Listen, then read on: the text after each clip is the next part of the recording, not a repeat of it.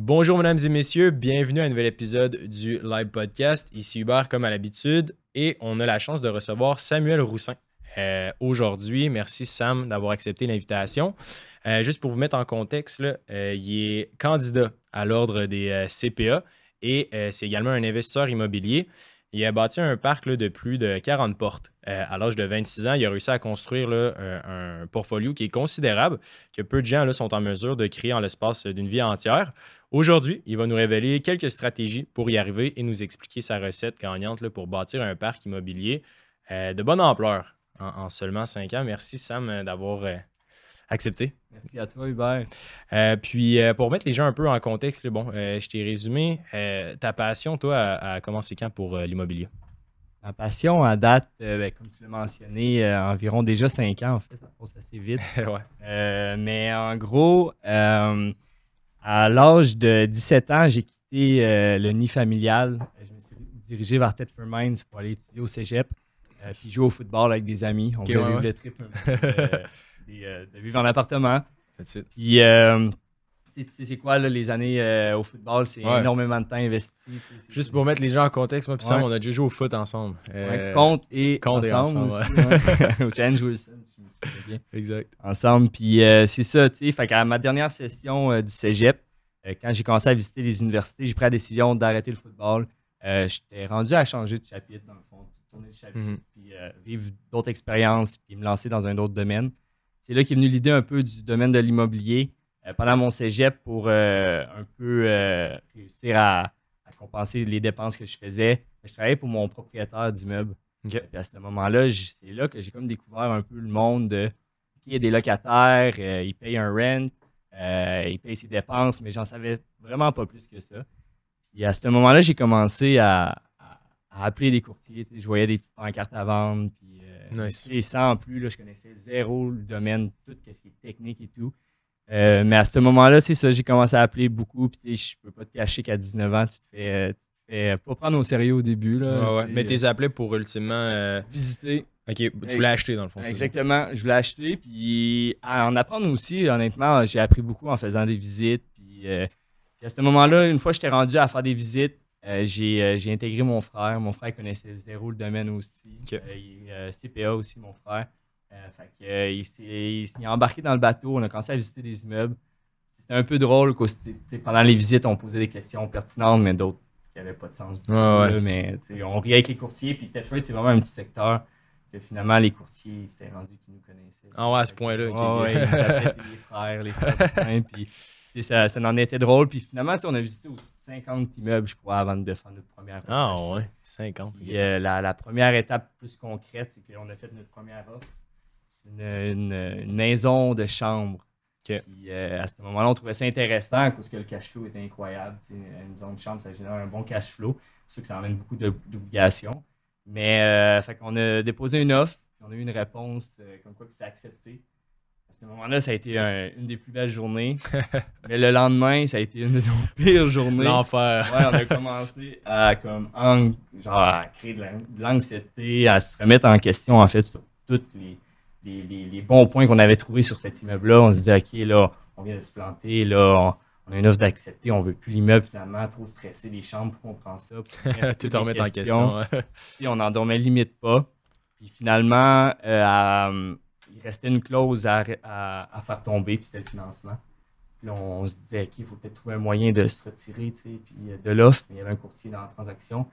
on était assez limité pour discuter, puis on savait qu'il y avait beaucoup déjà de parties euh, euh de, mm-hmm. comme intégrées dans, dans, dans, la transaction. à ce moment-là, on s'est dit, regarde, on, mord dans notre mort puis on, va de l'avant. Mais finalement, il y a un soir, il restait une semaine avant d'avoir la lettre de financement. Puis euh, le vendeur nous appelle, Jonathan, puis il nous dit euh, Hey les boys, euh, pouvez-vous venir à Tetford demain, je dois vous parler, là, j'ai de quoi vous montrer. Ça reste comme ça, on, descend le lendemain. Puis en arrivant, on, descend dans le sol, puis il dit Ben en fait, on voit de nos propres yeux qu'il y a un énorme dégât d'eau. Ah, un ouais. pied d'eau dans le sous-sol. Ah, wow. Puis il nous regarde, puis il dit Comme les gars, on peut négocier le prix, on peut le baisser ou je vous donne aussi l'option de, de faire tomber l'offre. Ouais, ouais. Dans le tête, il y avait une option. Finalement, on a fait tomber l'offre d'achat. Ah ouais. Ouais. Fait que, tu sais, mais bref, tout ça pour dire que ma première étape, ça a été de sauter dans le bateau. Ouais. Puis, finalement, trois semaines après, on faisait notre première offre, une deuxième offre, en fait, c'est un triplex. Puis c'est notre premier triplex qu'on a encore aujourd'hui. Puis deux mois après, on faisait une autre offre sur un autre triplex dans une rue à côté. Mais tu sais, tout ça pour dire que je crois que sans cette, pas erreur-là, que je crois que ça aurait été quand même un bon Ouais. deal. Mais cette crainte-là et tout, ben, ça nous a quand même à faire un mot. Pas je trouve ça intéressant parce que, il y a beaucoup de gens qui nous écoutent sur le podcast qui euh, sont un peu euh, réticents, ils ont de la difficulté des fois à, se lancer. Puis, que ce soit pour l'acquisition d'une PME, investir en bourse ou investir en immobilier, il y a toujours euh, la fameuse barrière de la première transaction. Puis, euh, clairement, je pense que tu en as un exemple vivant, là, maintenant, au- au-dessus de 40 pas, je veux dire, c'est pas rien.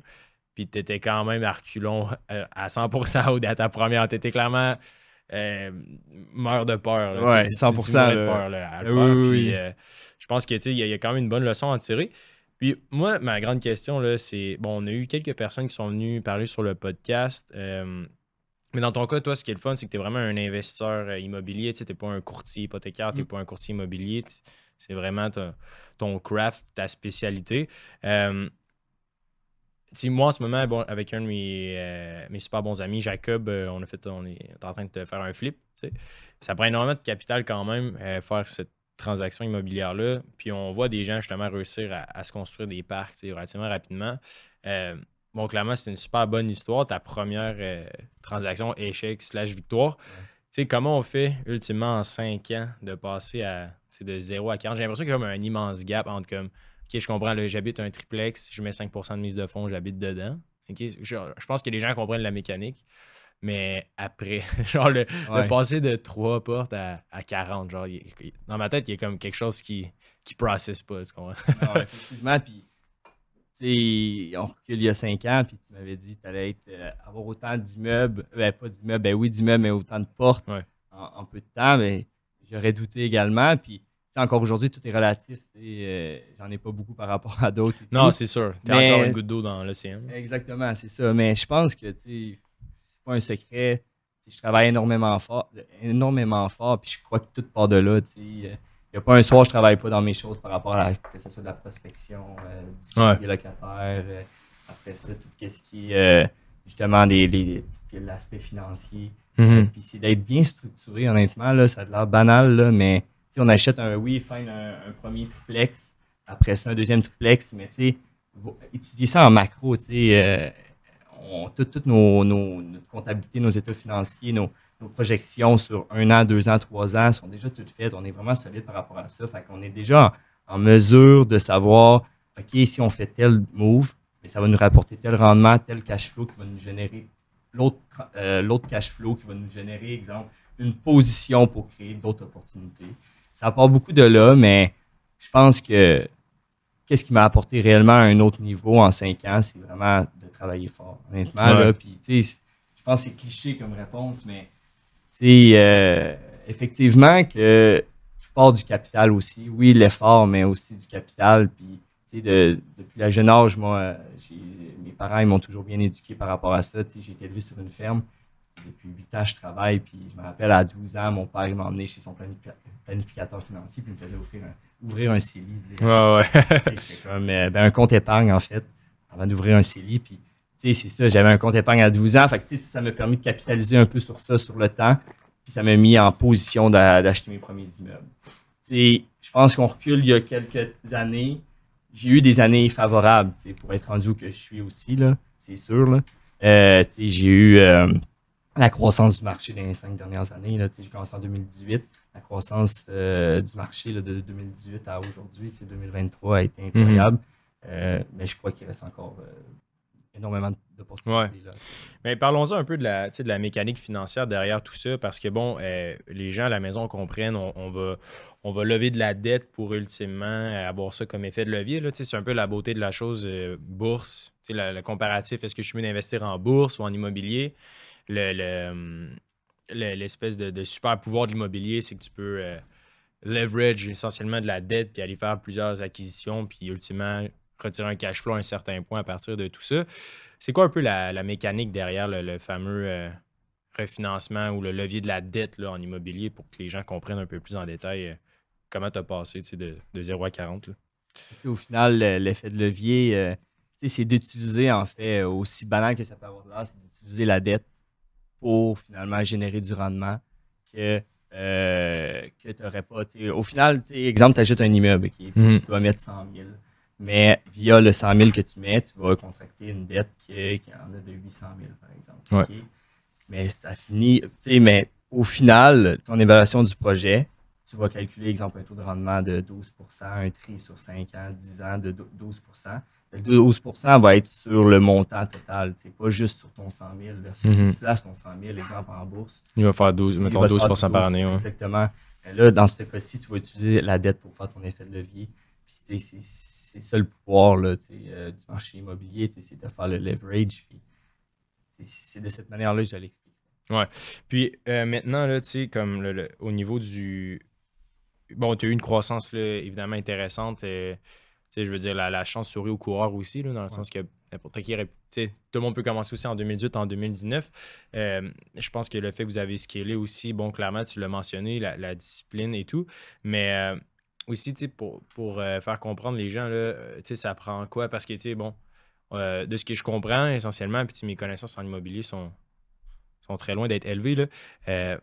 Quand tu vas acheter, par exemple, un immeuble, vous, dans votre cas, ce qui fait en sorte que vous êtes en mesure euh, d'enchaîner les acquisitions, c'est le fait que vous ajoutez de la valeur à l'immeuble. Est-ce que c'est le, fait de comme on, rénove l'immeuble, on est, on est capable de faire réévaluer la, bâtisse, aller chercher une nouvelle valeur plus élevée que le prêt initial, puis aller prendre dans le fond cet écart-là pour ultimement aller chercher des liquidités puis aller faire d'autres mises de fonds sur d'autres immeubles? Ben, en fait, on se sert. Premièrement, c'est ton gain au final, tu le fais à l'achat. Ta prospection et ton analyse de ton deal va être énormément important.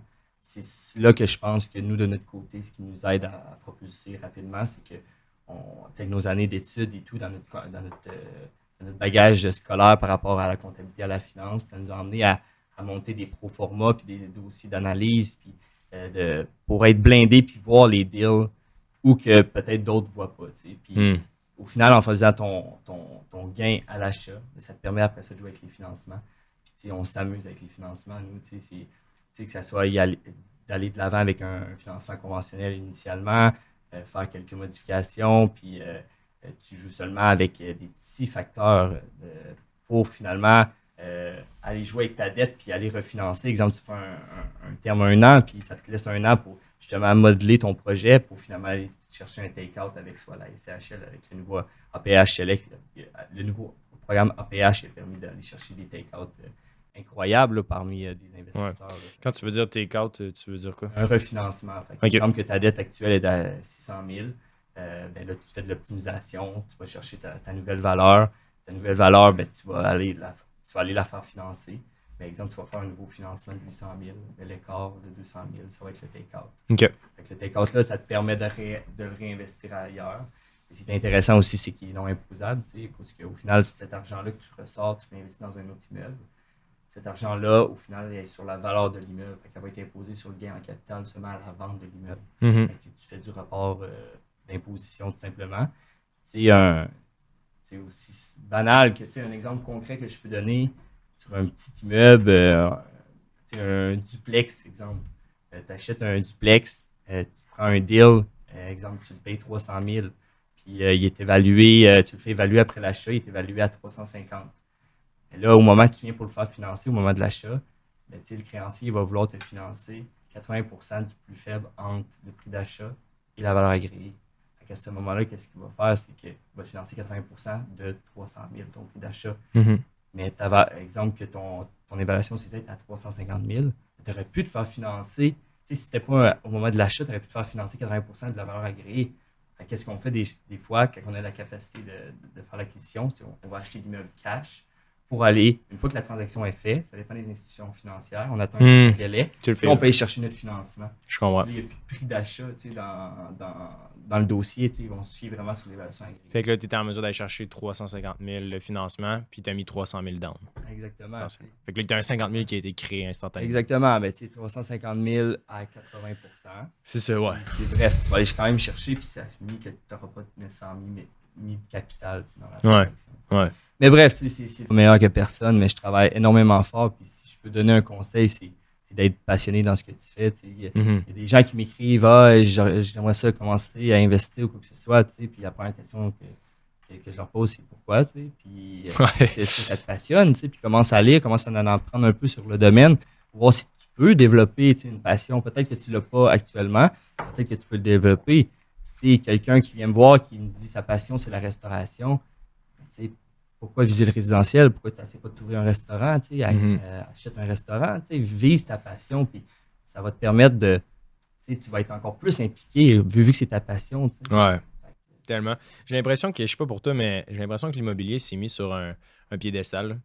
En général, là, sur- euh, personnellement, mes amis, mes générations euh, au-dessus de moi aussi, j'ai l'impression que l'immobilier, c'est comme le- les gens, c'est comme, ils virent fous, là, ils sont comme, immobilier, valeur sûre, euh, c'est la meilleure chose que tu peux, que le money can. can- Mais tu sais, c'est quoi un peu les, les mythes entourant l'immobilier? Tu sais, ça ressemble à quoi? Est-ce que tu sais, vous, vous salissez les mains, j'imagine? tu sais, Vous faites probablement des rénovations pour la PH Select, là.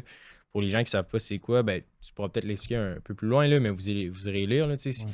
Quand même euh, de l'optimisation associée à- à- au programme APH Ouais, Select. ouais. Est-ce que vous salissez les mains? tu sais, C'est-tu de la job physique Oui, aussi? 100 Puis pour revenir à, au vibe qu'il y a autour de l'immobilier, tu sais, c'est que, tu sais, à- on parle avant la pandémie, tu sais, euh, les taux étaient tellement bas, ils étaient alors plus bas. Ouais, Tu sais, si on considère l'inflation dans ça, c'était- on parlait quasiment de des taux négatifs. là. ouais c'est fou. Tu sais, C'était facile de s'imaginer que l'immobilier, c'était euh, un guichet automatique. Là.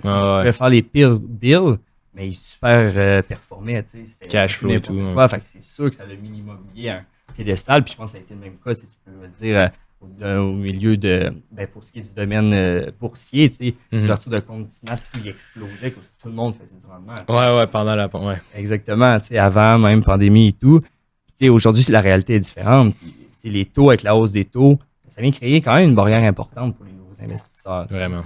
Puis, euh, mais oui, effectivement, tu sais, on, on peut penser que c'est du revenu passif, mais je vous confirme que c'est pas du revenu passif. tu sais. Puis, ben, en fait, plus les années avancent, plus que ça devient. Qu'on on se forme une équipe, on, on apprend à bien déléguer, on est bien structuré, tous nos baux sont en ligne maintenant, tout se fait électroniquement. Tu sais, on optimise notre processus de gestion de nos immeubles. Ça permet graduellement de devenir passif. Mais initialement, euh, quand tu commences à avoir des immeubles, c'est 100% actif. Sinon, il Ouais. faut que tu sois impliqué. Si tu n'es pas impliqué, ben, si tu commences à tout faire faire, ben, ton rendement, il là. Ouais. Puis en ce moment, même à, à, à 40 portes, est-ce que euh, tu es encore dans la gestion active?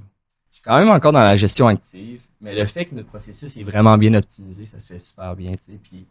Puis, mon objectif, c'est de l'immobilier. C'est un investissement à long terme au final. Mhm. Puis, je suis passionné de ce que je fais, de mon métier que je fais aussi. Là, par rapport à la comptabilité, je travaille pour un family office qui est principalement en, en immobilier.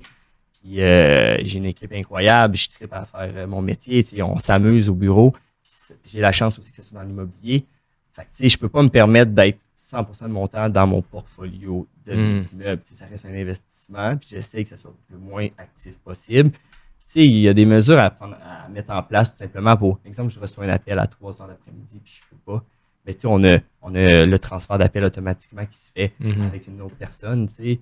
On se met des moments que mon frère il est VP euh, finance pour une entreprise, il peut pas se permettre d'avoir des, des, des- des calls quand il veut. Puis Même chose pour moi. Fait qu'il y a juste moyen de bien se structurer pour finalement avoir du plaisir. Le jour où j'aurais plus de plaisir à faire de l'immobilier, ben, il va y avoir des pancartes à vendre en avant de chacun de mes immeubles. Honnêtement, c'est ça pareil. là. Ouais, non, c'est bien dit. Puis, euh, tu sais, tu en as parlé brièvement de tes stratégies, ta stratégie d'acquisition et de prospection, là, qui est pour toi un peu votre, euh, ce qui vous permet d'avancer relativement rapidement. Euh, Est-ce que tu as des, trucs ou des astuces pour euh, les gens? Parce que c'est ça le nerf de la guerre, tu sais, dans notre programme d'a- d'acquisition PME aussi, c'est ce qu'on enseigne aux gens, c'est le deal flow, right? C'est la même chose dans euh, l'univers de l'acquisition. C'est, c'est, tu as accès à combien d'opportunités, à combien de listings, puis sur combien tu peux bêter en même temps. Parce que tu as 20 entreprises qui vont t'intéresser, il y en a 10 qui vont avoir des chiffres décents, il y en a 5 qui vont avoir des réels vendeurs. Sur ces 5-là, tu vas ultimement aller faire euh, de la négociation, ta diligence fiscale, etc. Puis il y en a peut-être un ou deux qui vont tomber avec un deal. Fait que tu as besoin d'un bon volume, right? Euh, pour vous, dans l'immobilier, c'est quoi un peu votre approche ou votre philosophie quand vient le temps de? Mais je pense premièrement, c'est de ne pas avoir peur de faire une offre d'achat, qu'elle soit ridicule ou pas, là, honnêtement. Là, on peut être surpris. Hein. non, exactement. Là, puis, oui, on a 40 logements, mais on a dû faire des PA comme si on avait 10 000 logements. Là, ah ouais, ok. Vous avez fait combien des offres d'achat? C'est en haut de 100. Là, ah ouais? Ah oui, oui on, on, fait nos offres d'achat. C'est quasiment... Euh, pour nous, c'est quasiment remplir une lettre de Noël. Là, ah ouais. c'est banal que ça peut avoir l'air. On fait des offres d'achat, puis tu réalises vite quand même que, oui, une offre d'achat, c'est un contrat officiel et tout, mais tu es quand même blindé. Puis, quand, quand tu sais ce que tu. Tu sais, quand, tu fais bien tes analyses, puis au final, tu sais l'immeuble vaut comment. La juste valeur. tu regardes même plus le prix affiché. Tu, te dis, regarde, c'est à, à, ce prix-là qu'il devrait se vendre. Mm-hmm. Ça a du sens. Tu fais une offre d'achat, puis s'il y a quelqu'un d'autre qui est plus haut, ben, good for you. On va dire tant mieux pour lui, puis euh, on passe à un autre dossier, puis il ne faut pas se laisser affecter par une offre d'achat qui est refusée, puis là, en merde, c'était le, deal du siècle. C'est vraiment pas le cas. Mais pour revenir à la prospection, honnêtement, on les a essayées, les, méthodes. Là, c'est quoi la, pire? La, mettons, la, méthode qui est enseignée euh, généralement, puis c'est genre la pire méthode qui fonctionne pas tant. Genre. Qui fonctionne pas tant? Ben, c'est sûr, c'est de focuser, je dirais que c'est de focuser uniquement sur les prix affichés sur Centris. Ouais. faut que tu fasses tes propres analyses on the side. Mm-hmm.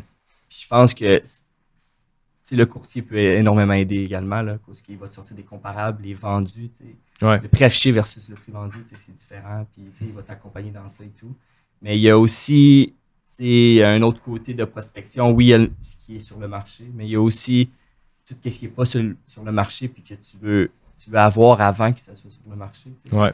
Puis, euh, la prospection. Euh, mettons, Thetford, nous, on a des immeubles là, on en a à Québec, mais on a commencé à Thetford Mines. C'est rendu un marché qu'on connaît tous les rues par cœur, puis on connaît tous les propriétaires de tous les immeubles. Mm-hmm. On a une map que on, a des points rouges sur les immeubles qui sont à, vendre selon nous dans les prochains cinq ans, qui ont déjà tout le nom.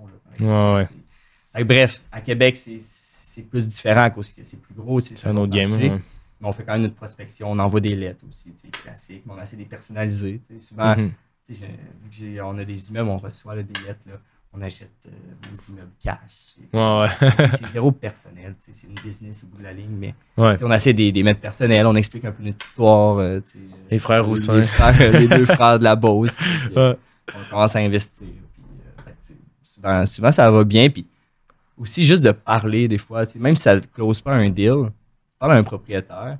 Puis là, souvent, on veut en apprendre de lui. On est mm-hmm. toujours en mode apprentissage. J'en ai encore énormément à apprendre. Puis, euh, on, voit des thinking différents, on voit des expériences différentes. Puis, c'est quoi l'échelle de grandeur? Tu en as vu probablement là, des plusieurs euh, investisseurs immobiliers. Tu en as parlé, tu as, quand même un bon réseau. C'est quoi l'échelle? Bon, qui, clairement, on a Luc Poirier, mettons, au Québec, qui est comme quasiment un milliard euh, en immobilier. On pourra, en revenir, mais du monde de ton âge avec autant de portes, y en a-tu tant que ça ou pas, pas full? Il n'y en a pas tant, euh, mais il y en a plus que je pensais. Il y en a plus que je pensais, mais en termes de pourcentage, par rapport à la population de notre âge, c'est pas énorme non plus. Mais euh, il y en a quand même, puis euh, c'est ça qui est, beau aussi à voir, c'est que tellement tout le monde est parcours différents. Là, puis, oui, je pourrais dire que nos compétences, oui, en, termes de en tant que CPA, on, on amène une plus-value dans nos analyses et tout ça prend pas nécessairement ce titre-là pour être investisseur immobilier. Tu as d'autres investisseurs qui ne savent même pas faire un, chiffrier ou savoir la rentabilité de son immeuble. Tout ce qu'il y a, c'est il y avait du capital, il a acheté un immeuble, puis il l'entretient comme si c'était sa maison, puis c'est parfait aussi. Mm-hmm. c'est de voir tous les types d'investissements. C'est ça qui devient, euh, devient fascinant. Non, puis il y a combien de portes au, Québec, c'est ça, mettons, le total des immeubles? Ou... Non, honnêtement, c'est une excellente question. Je me demande à quel point c'est gros, genre très pertinent comme question. je sais pas, le volume, je sais qu'il n'y en a pas assez. on en entend beaucoup parler. Je sais que le volume n'est pas assez élevé, mais euh, non, en termes de volume, là, exactement, là, je sais pas. Mettons, au Québec, si ma mémoire est bonne, il y a 250 000 PME, mettons. Ouais. Petites et moyennes entreprises. 5 moins 30. Ouais, ouais, ouais. Ça, c'est un autre dossier, là, mais ouais, il y a 60, euh, même un petit peu plus que ça qui va être à vendre dans les 10 prochaines années.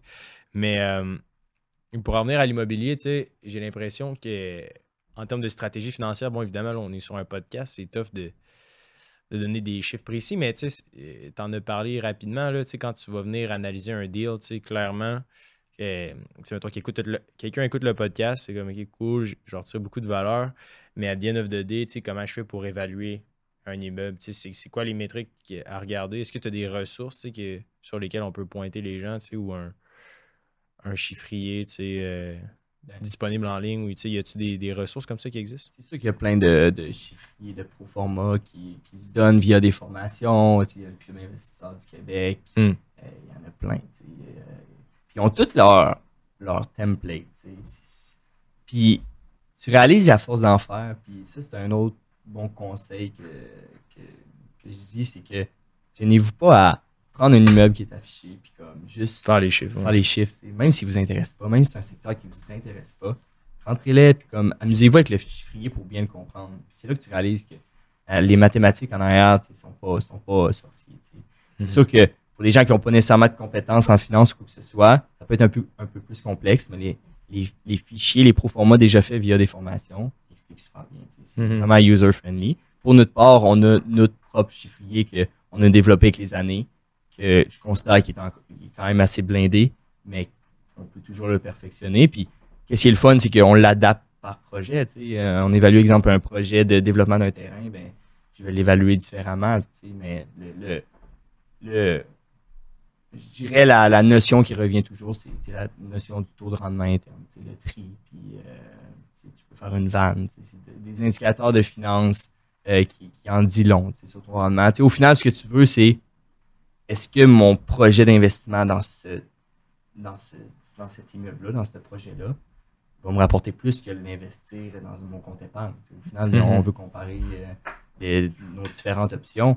dans l'immobilier, c'est rare qu'on investisse pour avoir un rendement inférieur à 12-15% Ça a quand même un risque supplémentaire que ton CELI, tout dépendamment comment tu le places, mais de, que d'un exemple les, euh, obligations.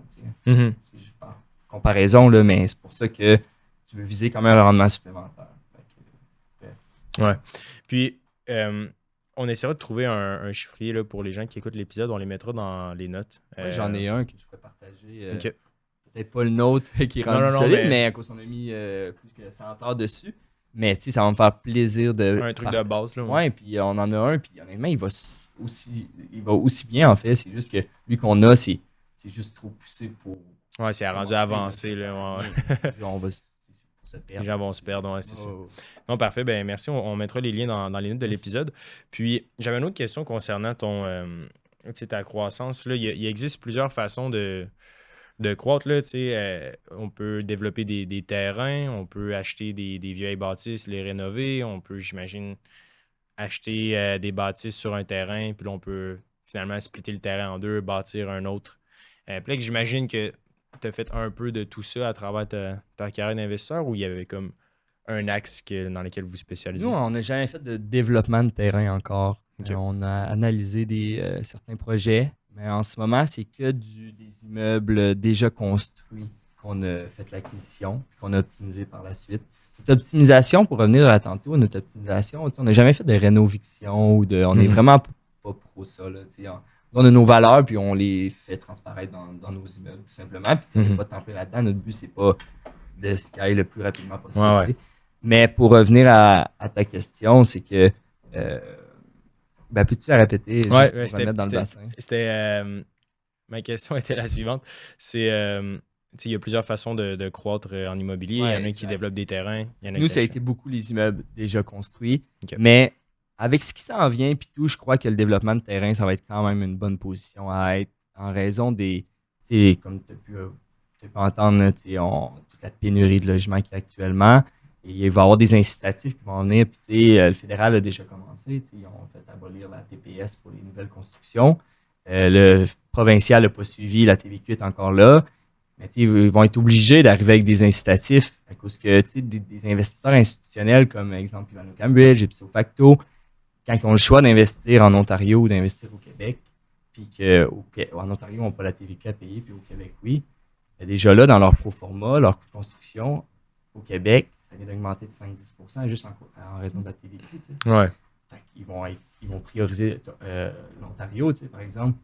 ça ne va pas insister à développer euh, du résidentiel au Québec. il va y avoir des incitatifs à venir, puis je pense que ça va être une bonne place à se positionner pour profiter oui, surtout dans des projets avec des centaines de millions investis, ça paraît là, un 5-10% de taxes de plus. 100%, tu ton rendement, tu vises 10-15 euh, Tu vas augmenter ton construction de 5-10% Oui, mais c'est fou. Puis parlons-en de développement parce que, tu sais, Luc Poirier, bon, euh, pour toi, j'ai l'impression que c'était une bonne source d'inspiration. Moi, personnellement, c'est quelqu'un qui me fascine. Je ne connais pas tant que ça la personne. On aimerait ça l'avoir sur le podcast un jour. Mais euh, lui, essentiellement, je ne sais pas si tu connais un peu son parcours, là, mais pour mettre les gens en contexte, des fois, ils l'ont vu sur euh, TikTok. C'est lui qui a comme 52 euh, Ferrari, un gros garage. Toujours impressionnant à voir. Euh, lui, dans son cas, c'était quoi, ultimement, sa stratégie? Parce qu'il a passé de zéro fils d'une mère monoparentale qui était en difficulté financière intense à 15-16 ans à monsieur 40-45 ans, encore très jeune. Il vaut près d'un milliard ou il a dépassé le milliard en actifs immobiliers ça a été quoi son process? ben, ce que j'ai écouté, je suis quand même beaucoup sur ses podcasts et tout. Au final, il y, a eu, du bon développement quand il était jeune. Il y a eu des belles opportunités qui, qui, a généré du capital pour être en bonne position pour acquérir. Mais je pense, comme, comme qu'il dit si bien en fait, c'est que c'est pas une personne stressée puis il n'a pas peur de prendre des risques. C'est ce qui l'a mis à, créer ses propres opportunités en prenant certains risques. souvent, quantité de personnes que je vois commencer des formations en immobilier puis finalement juste paralysées dans les formations sans faire de, de move au final. Ça, c'est la majorité des gens qui veulent se lancer. Mm-hmm. Au final, si j'ai un conseil, si, je pouvais me reparler quand j'ai commencé, puis euh, essayer de donner un conseil, je dirais juste de foncer encore plus. Ouais. Puis même à mes débuts, j'étais pas tant bon techniquement puis tout. Mais euh, c'est parfait. J'ai appris en me lançant. J'ai eu des erreurs. J'ai eu des anecdotes assez euh, incroyables dans mon parcours. T'en as-tu quelques-unes des, anecdotes coûteuses que tu peux partager? Ben ouais. Ben, en fait, chaque projet a son lot de défis. Mm-hmm. Mais c'est sûr que c'est dur de ne pas se rappeler elle qui a été la plus coûteuse. C'est une histoire de, décontamination d'immeubles. Oh, ça a coûté combien? 80 000, mais on, croyait que ça allait plus virer aux alentours de 3 à 400 000. au début, on, pensait qu'il fallait pieuter euh, l'immeuble. Qui la grosse affaire. Oui, exactement. si on l'a juste su, on a fait l'acquisition en 2018, c'est un 8 logements à Beauport.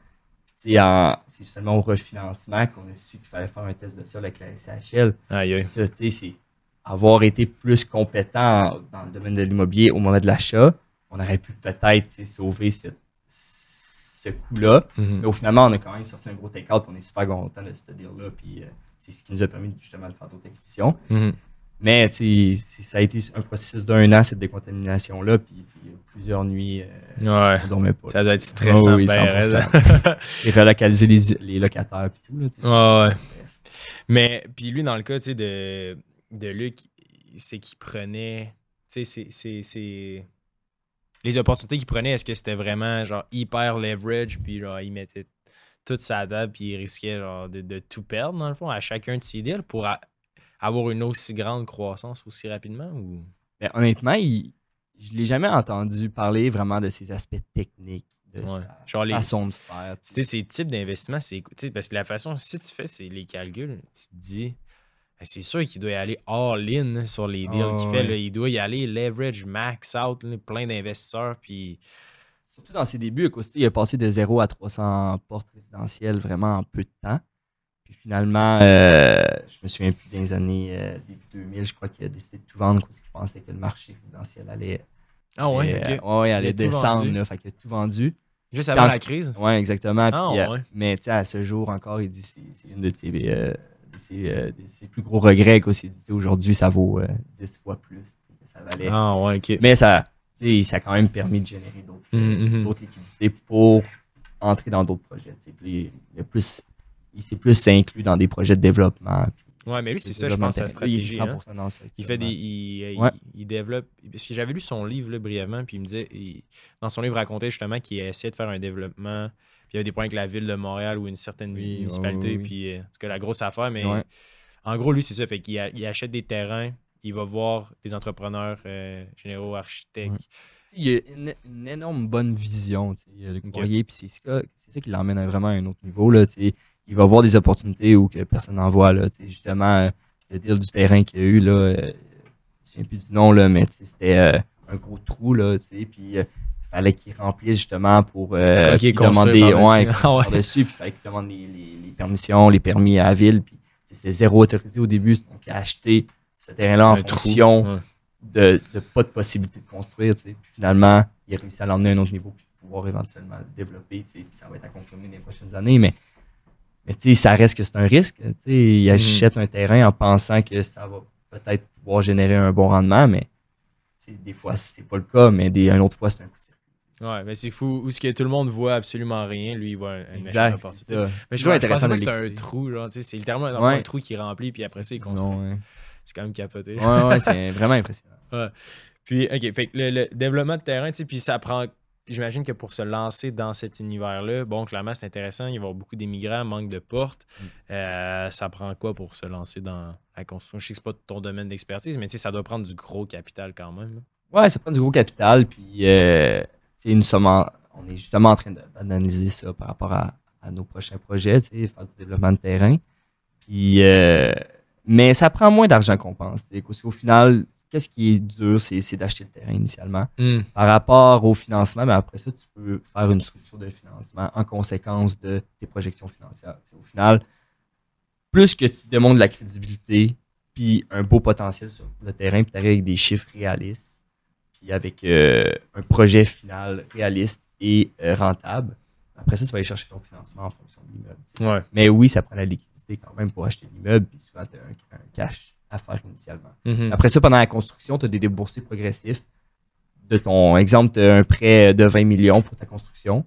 Ben, en fonction de l'avancement de tes travaux, exemple, euh, le premier mois, tu as, engagé euh, 2 millions. Ben, Le, le- le déboursé de 2 millions se fait jusqu'à 20 millions. C'est progressif. Je comprends. C'est fou quand même, il y a vraiment beaucoup de ressemblances. euh, tu sais, parce que l'immobilier, j'ai l'impression que oui, il y a l'investisseur immobilier, mais à la racine de tout ça, il y a un entrepreneur. tu sais. Et c'est c'est comme, c'est tout, c'est la même chose qu'avoir une PME ou avoir une entreprise. sais, surtout quand vient le temps d'avoir une équipe, vous avez cas, vous êtes probablement pas loin de ça ou vous l'êtes déjà. tu Il y a Ouais. une équipe derrière ça, il y a du staff, tu as des états financiers, tu as des revenus, tu as des dépenses, tu as des profits nets. Tu. À the end of the day, c'est une PME, tu vous êtes une entreprise, là, littéralement. tu. Et là, mon point vient de. faut que ça te passionne. Quand rendu là, porte-toi une business dans quelque Ouais. chose qui te passionne. Oui, l'immobilier, qu'est-ce que souvent, qu'est-ce qui est aimé, c'est que c'est tangible. tu. Tu vas te tourner Ouais. dans la rue, tu vas dire, Hey, c'est mon immeuble. tu. Mais, mais au final, tu c'est- on a nos états financiers, on fait nos budgets, on fait nos rapports d'impôts à la fin de l'année, on a des employés, on a. Mais, tu ça reste que, tu il y a les employés, après ça, il y a les locataires qui c'est tout l'aspect humain. Mais tu Mhm. dans une business, tes employés, tu as, l'aspect humain, la clientèle, tu sais, la clientèle, c'est comme les locataires. C'est ça, hein. C'est ça que j'ai l'impression, c'est que les gens font comme un- une différence entre les deux. Tu sais, t'as comme l'immobilier, la bourse, puis t'as avoir une, une entreprise. Mais je trouve que l'immobilier, c'est avoir une entreprise. Là. À moins que tu possèdes juste un triplex puis tu vis dedans, c'est bien correct. Mais si tu veux vraiment générer un revenu passif, tu t'as pas le choix ultimement de- d'avoir une entreprise. là. Puis de déléguer. Right? 100%. exact. Puis le, le fameux, est-ce qu'il y a un calcul que les gens font en immobilier pour. euh, c'est parce que nous, mettons, en, en- en bourse, il y a comme la règle du 4% où euh, quand tu as un million, mettons, tu as un portfolio d'un million, là, tu prends tes dépenses. En général, il y en a qui te dépensent, mettons, un, un coût, un, un- de la vie relativement bas, 40 000 par année. Puis avec ton portfolio de 1 million, tu génères un 4% en dividende par année. Fait que là, ton 40 000 est payé. Puis là, tu atteins le stade de comme euh, retraite, là, dans le sens que tu vis euh, à partir de tes rendements. Est-ce qu'en immobilier, il y a un calcul similaire où à partir de tant de portes, euh, comme tu peux en vivre à 100% Parce que j'ai, tu on, a- on reçoit beaucoup de questions euh, via notre page euh, Facebook, notre page Instagram, puis tu sais, ça revient quand même régulièrement. Tu sais, c'est quoi le, le target tu pour que ultimement tu puisses vivre de l'immobilier tu à 100 Y a-tu un, y un calcul qui se fait ou? Ben, tu sais, il y a comme une règle générale qui dit environ 80 logements. Et censé pouvoir en vivre. En moyenne, OK. Ouais, en moyenne. Mais encore là, tout est relatif. Est-ce que tes portes sont tes 80 portes dans le secteur de sur l'île de Montréal qui ne génère aucun cash flow, mais c'est juste sur la rentabilité, sur la prise de valeur des immeubles. Rendu là, ton salaire va être plus dur à aller chercher. Ouais, Ou c'est euh, des immeubles plus en région qui vont générer un bon cash flow, puis finalement c'est à 60 logements, que mm-hmm. ça va te générer suffisamment un salaire. Rendu là aussi, ça dépend de ton mode de vie. Est-ce que 40 000 ou ça te prend 100 000 pour vivre? Mais oui, euh, c'est, tout est relatif. Puis euh, c'est ça, c'est 80 logements, c'est comme la, ligne. En moyenne, ouais. Ben, c'est comme, tu sais, en bourse, c'est comme un million. Ouais. je me dis qu'il devait avoir un équivalent en bourse. Fait que c'est le fun au moins de savoir, tu sais, le range de comment ben se rendre où. Il y a le même concept mathématique en bourse puis dans tout autre investissement. Mm-hmm. Qu'est-ce qui est le fun, c'est ben, l'intérêt composé. L'intérêt composé, c'est une mine d'or. Moi, c'est plus pour le long terme. Nous, mettons, moi et mon frère, puis on, oui, on investit puis tout, mais rendu là, ça, si on prend par, pour hypothèse que notre, portefeuille nous rapporte, exemple, 10% de rendement annuel, ce qui est très pessimiste. Euh, c'est immense là, dans 20 ans. 10% annuellement, c'est environ 7 ans que tu doubles. Fait que, 7 ans, fait que dans 7 ans, c'est comme si on avait 80, puis dans 14 ans, on serait à 160 portes. Si on met aucun autre capital dans notre société. Aucune optimisation. C'est ça. Fait que l'intérêt composé, tu peux l'avoir justement que tu parlais tantôt dans des, dans des fonds, que ton intérêt composé, finalement, ça te rapporte d'autres intérêts, puis finalement, ça devient juste une roue. Mm-hmm, ton mm-hmm. salaire annuel via ça. C'est fou. Merci euh, infiniment, Sam, pour, euh, avoir partagé tout ces, knowledge C'est vraiment le fun de t'avoir. Si jamais vous avez des questions euh, sur l'immobilier ou pour Sam directement, ben, juste à nous les écrire sur Facebook, Instagram, puis on te les, on te les forwardera. Est-ce qu'il y avait d'autres choses sur, sur quoi tu voulais terminer ou ça faisait, le tour? Non, honnêtement, suivez votre passion, c'est tout ce que j'ai à dire. J'aime ça, j'aime ça. Merci tout le monde de nous avoir écoutés, puis on se dit à la semaine prochaine.